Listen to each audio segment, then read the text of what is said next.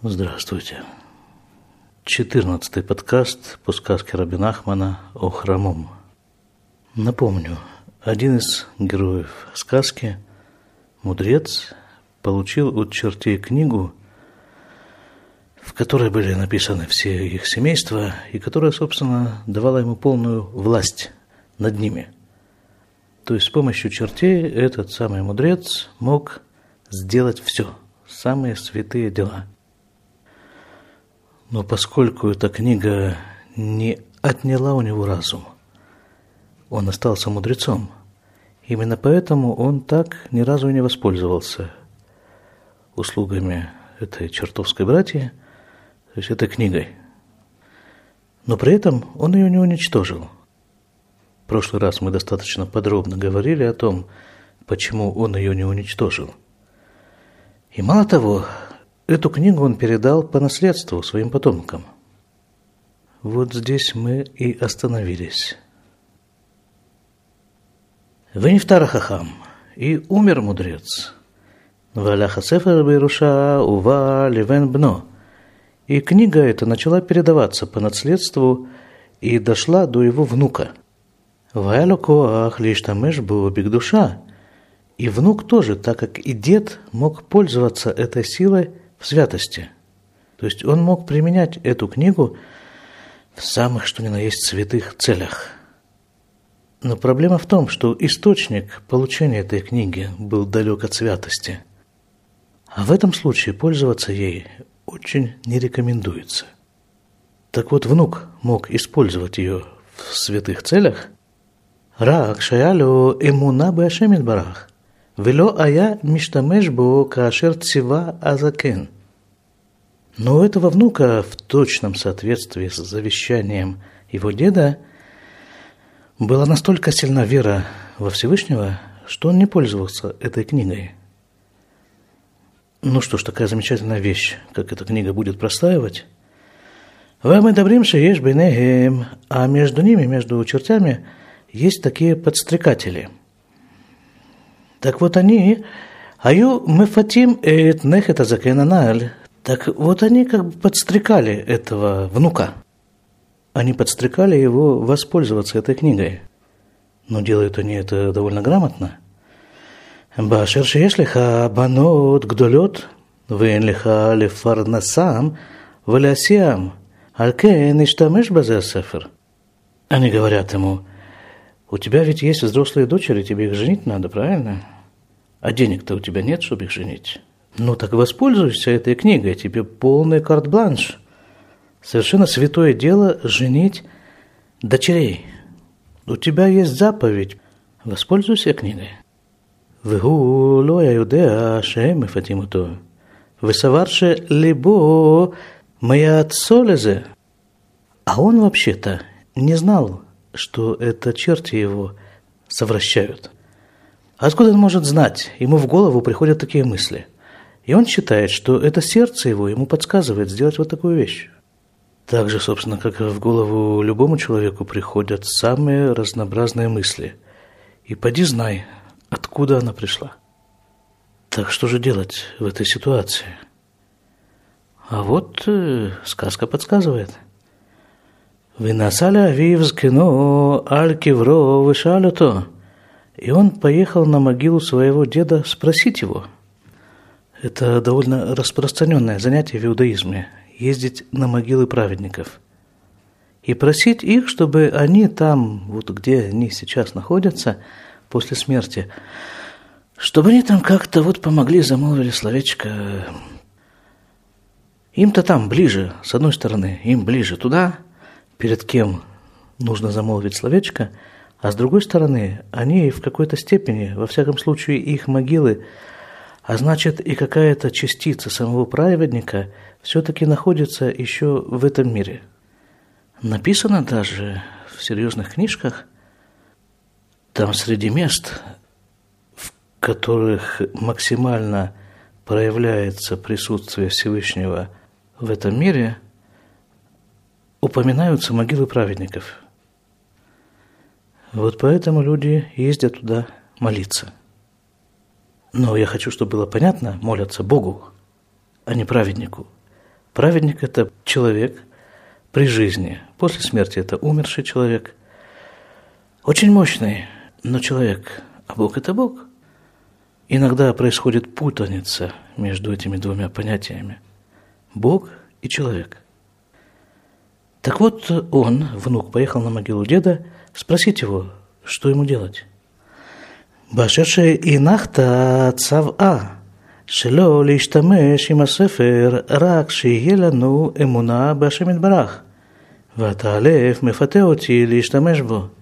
Он говорит, внук, говорит этому умершему деду, что ты же вот нас, ты же нам завещал не пользоваться этой книгой, только верить во Всевышнего. вот понимаете, вот здесь прослеживаются вот эти две альтернативы. Или пользоваться услугами чертей, они в этом случае готовы сделать для тебя все, что тебе нужно, только чтобы ты не обращался к Богу. Либо пойти в этом направлении, либо просто верить во Всевышнего, что Он точно знает, что тебе нужно, сколько тебе нужно, когда тебе нужно. Именно в этот момент вот эту вот дозу нужного тебе ты получишь. При этом, конечно же, молитва никогда не помешает, а поможет наверняка. Так вот, внук и говорит этому умершему деду, что ты нам так славно все расписал, чтобы мы не пользовались этой книгой, чтобы мы только верили, чтобы мы только верили во Всевышнего. Ватавалев мы фатеути или иштамешбо. А теперь мое сердце мне подсказывает, воспользуйся этой книгой. Он-то не знает, что ему это черти шепчут. Это мы с вами такие умные, потому что нам здесь написано. А ему не написано. И вот тому вот самому человеку, который не знаю, сейчас где-нибудь в автобусе трясется, по улице идет. Он тоже считает, что это сердце ему шепчет всякие вещи, а это совершенно не сердце шепчет, это кто-то другой. Тот, э, чего шепота уже во всяком случае не стоит э, слушаться. И что отвечает ему этот самый вот мудрец умерший? Точнее даже так, прежде чем мы прочитаем, что ему ответил этот вот самый мудрец, умерший, Давайте немножко попробуем спрогнозировать, что он ему ответил. Вот что бы вы ответили на его месте? Не дай бог. Давайте немножко сгладим эту ситуацию. Вот если бы вы писали вот эту книгу, то что бы вы ответили от лица этого умершего старца? Ну, наверное, что-нибудь в этом духе. Это не сердце тебе шепчет. Это черти тебе подталкивают в ту сторону, в которую тебе совершенно не нужно двигаться. Вот так бы мы, наверное, написали в этой книге. А что пишет Рабин Ахман? Она у то, а закена нефтара нааль, и ответил ему этот умерший старец, «Аф альпи шиеж леха коах лиштамеш бо бигдуша», несмотря на то, что у тебя есть сила использовать эту книгу в святости, «мутавшие леха эмуна башемит барах, валь тиштамеш бо башемит барах и азор. И не пользуйся ты этой книгой. Лучше, чтобы ты верил во Всевышнего, и Всевышний тебе поможет. Вот видите, он ему не говорит совершенно, что это не сердце, это черти – Почему? Да все по той же причине, о которой мы уже говорим очень долго – у человека ни в коем случае нельзя отбирать возможность выбора. Если он ему говорит, что это черти шепчут, то автоматически он этот шепот глушит и не слушает его, потому что это черти. И таким образом он лишается возможности выбора.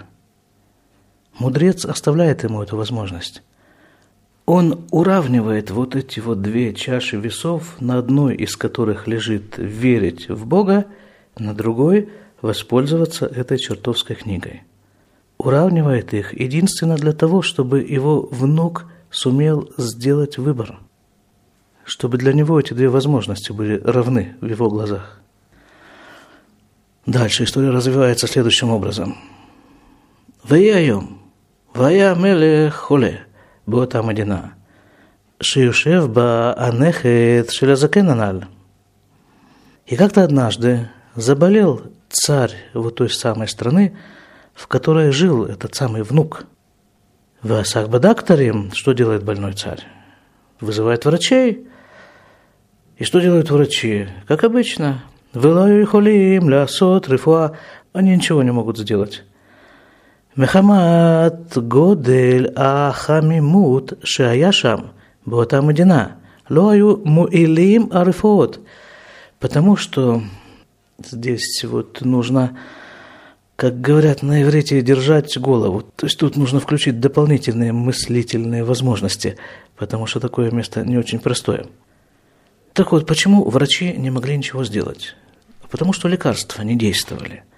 А почему лекарства не действовали? Да потому что в этой стране, как вот здесь написано, было жарко.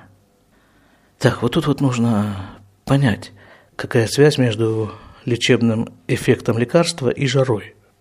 Здесь дело не в температуре, как в таковой, а скорее в некой солнечной радиации. В этой стране была очень высокая концентрация ну, скажем так, солнечного присутствия, что ли. Солнце там очень сильно светило, и поэтому лекарства не действовали. Если перейти к расшифровке этих образов, то солнце – это Бог. А когда присутствие Всевышнего совершенно очевидно, то лекарства здесь в принципе не нужны, ни при чем.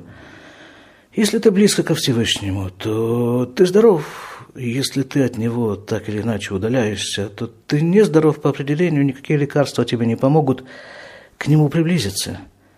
Понятно, что все эти изменения дистанции близко ко Всевышнему, далеко от Всевышнего, происходят только в нашем сознании, потому что на самом-то деле ты находишься всегда в максимальном контакте с ним – но при этом ты можешь думать, что, мол, какой я бедный, несчастный, забытый, заброшенный. Где Бог? Куда Он смотрит? И это довольно распространенная ситуация. Есть такой мидраж, мы уже как-то его вспоминали. Папа идет и несет на плечах ребенка. Ребенок это мы с вами, а папа это Бог. И вот папа несет на плечах ребенка, а ребенок оттуда сверху просит у папы, чтобы тот дал ему всякие интересные вещи, которые по пути встречаются. Папа, дай мне вот это, папа берет, подает ему туда наверх, папа, дай мне вот это, папа подает, дает, дает, дает. И ребенок постепенно настолько привыкает к этой ситуации, что все, что он не увидит и не попросит, тут же оказывается у него в руках, что он забывает про папу. Он забывает, откуда у него появляются эти вещи. Мимо проходят люди – и ребенок спрашивает их, а вот скажите, тут э, я слышал, все говорят, папа, папа, кто это, что это за папа, за такой он вообще существует? Папа, слыша эти речи, спускает ребенка со своих плеч на землю, подходит собака и кусает его. Так э, вот все эти игрушки с э, соблюдением дистанции от Всевышнего происходят только в нашем сознании. Если вот это самое наше сознание поставило самого себя в такую позицию, которая находится достаточно далеко от Всевышнего, то здесь не помогут никакие лекарства, нужно просто к нему вернуться. Но все это происходит в тех местах, где присутствие Всевышнего достаточно очевидно. Или, говоря языком этой сказки, есть жара, солнце сильно светит. Поэтому лекарства нашему царю не помогли. Хорошо, что же ему, бедному больному, делать дальше? Давайте посмотрим. Так, лекарства не помогли. Выгазара мелех Шеисраэль, до. И тогда царь приказал, чтобы евреи за него молились. А эта ситуация чревата. Чревата тем, что если, несмотря на молитвы евреев, царь все-таки не выздоровеет – Евреи же не могут влиять на сознание царя. Если он все-таки не выздоровеет, тогда у евреев могут быть некоторые осложнения в жизни, что довольно часто происходит на протяжении всей истории евреев. А Мара Мелех Шеляну, я напомню, вот это все, все, все, о чем мы читаем сейчас, о чем мы читаем в прошлый раз, все это рассказ одного черта, который превратился в облако, другому черту, с которым они вместе идут по дороге к чертовскому царю. Амар Амелех Шеляну, и сказал наш царь, это говорит черт, сказал царь чертей. Башер зе анехедана ли ешло коах лишь лиштамеш и масеферак душа, вейно миштамеш бо альке населе тувато.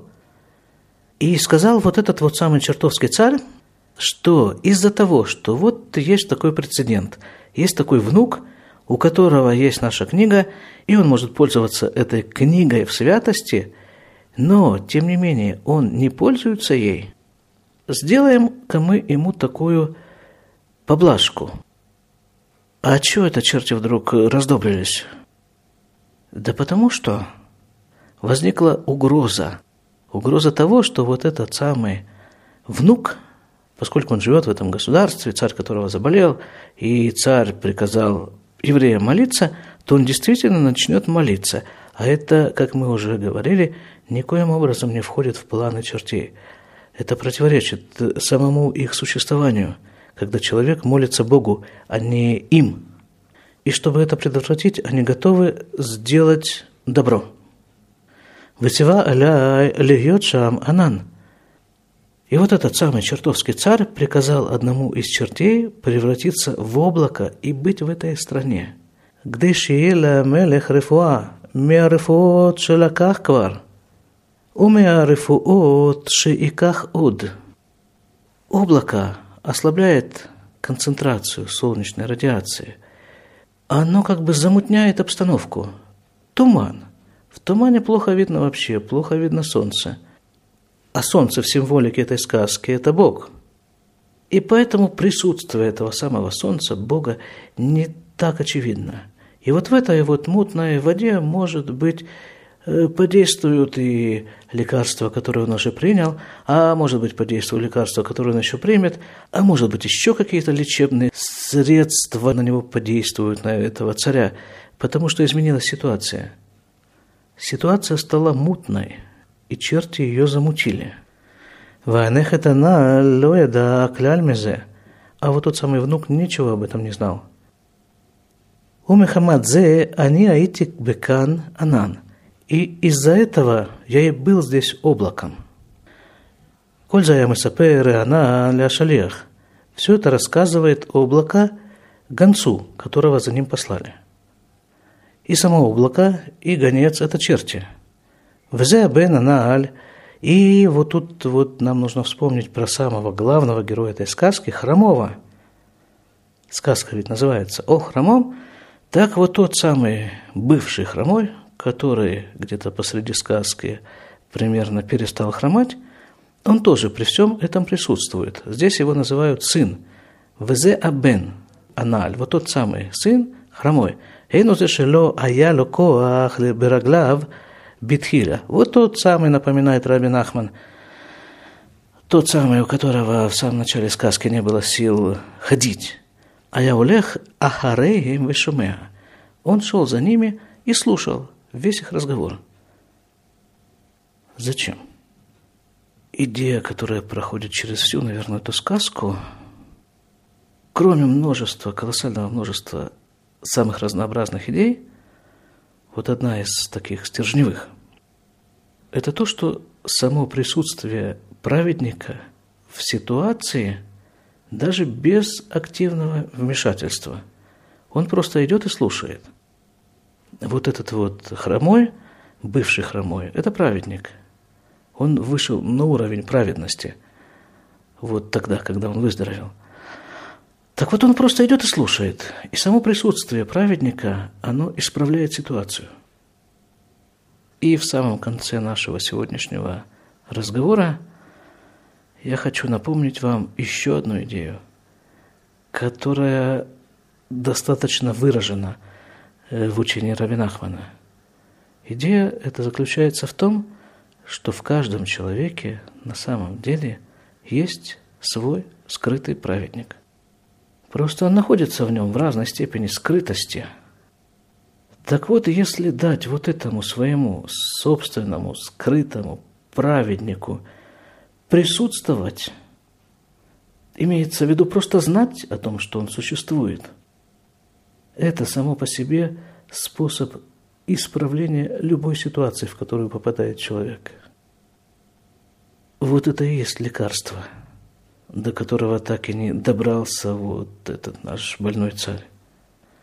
И до которого добрался вот этот наш хромой. Бывший хромой, конечно же. Потому что именно таким образом он перестал хромать.